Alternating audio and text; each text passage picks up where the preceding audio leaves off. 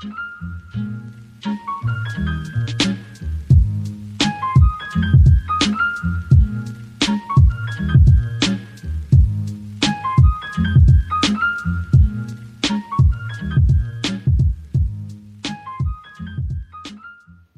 morning, my dear listeners. It is a pleasure to have you once again in tune in this your podcast, Students or So They Say. Let's get started.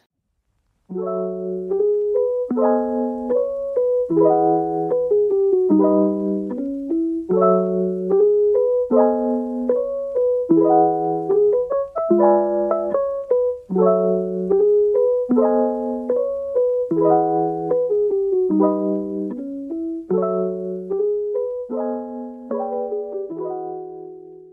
the other hand, we will see SDG number 5, which is achieve gender equality and empower all women and girls. With a focus on goal 50.2, eliminate all forms of violence against all women and girls in the public and private spheres including trafficked and sexual and other types of exploitation. A very important issue in these times where women are increasing fighting for equality and especially for their safety. Let's start by talking about what is this.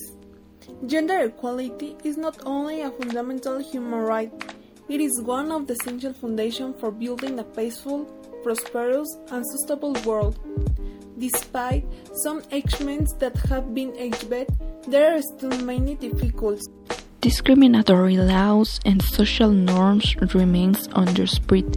Women remain underrepresented, and one in five women and girls between the age of 15 and 49 report having suffered sexual or physical violence at the hands of an intimate partner. It should be noted that one of the purposes of this goal, as its name suggests, is to empower women and girls. But how can we achieve it? The question seems very simple, but doing it seems to be more difficult than we think. Let's start by saying that in the world there are 1,100 million girls, 1,100 million dreams that shall not be trunced by gender impositions. For girls, to understand that there are masters of the future, we need that from the different agents of socialization, such as the family and school, it is necessary to promote self-esteem and empowerment from an early age. Next, I will give you 5 reasons why family empowerment is necessary. First, they will learn to be brave, not perfect.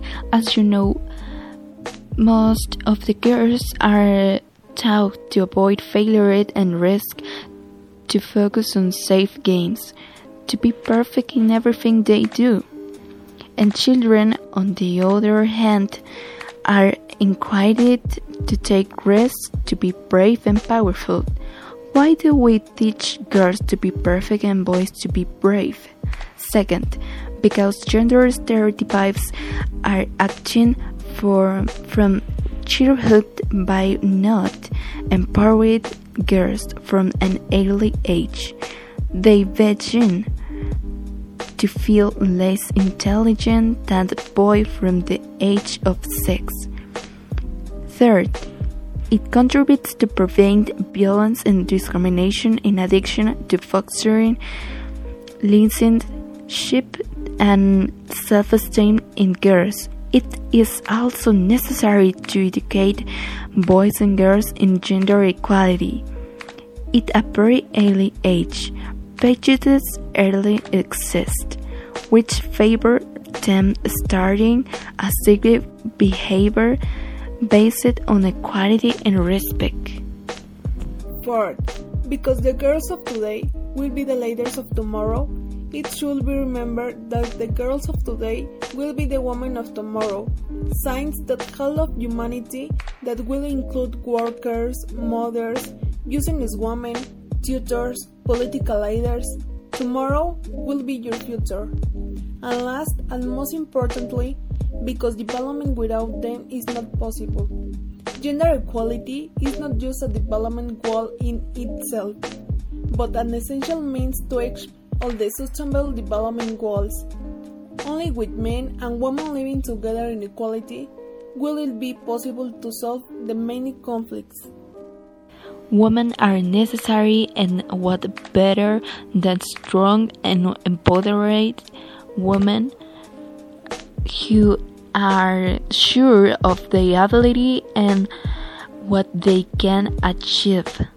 Because we want these women choose who tomorrow will not be forced to be submissive, who achieve what they want and make an effort in the same way that a man. Women who get up and know they valid as a person. We want these women.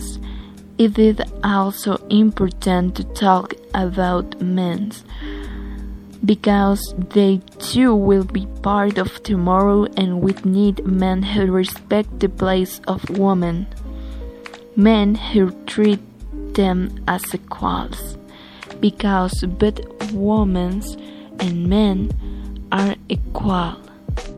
We must all collaborate with tomorrow. This brings me to the following violence against women and trafficking. Women should not be suffering violence outside and much less within their home, such as trafficking in women or sexual violence, because they deserve respect, as well as everyone.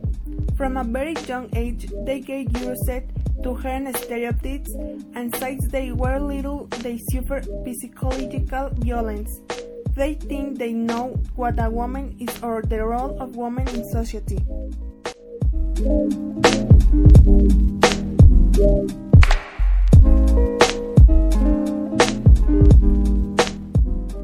I can only say that we seek a future where women do not suffer violence and safe and free. Thanks for listening us and see you later.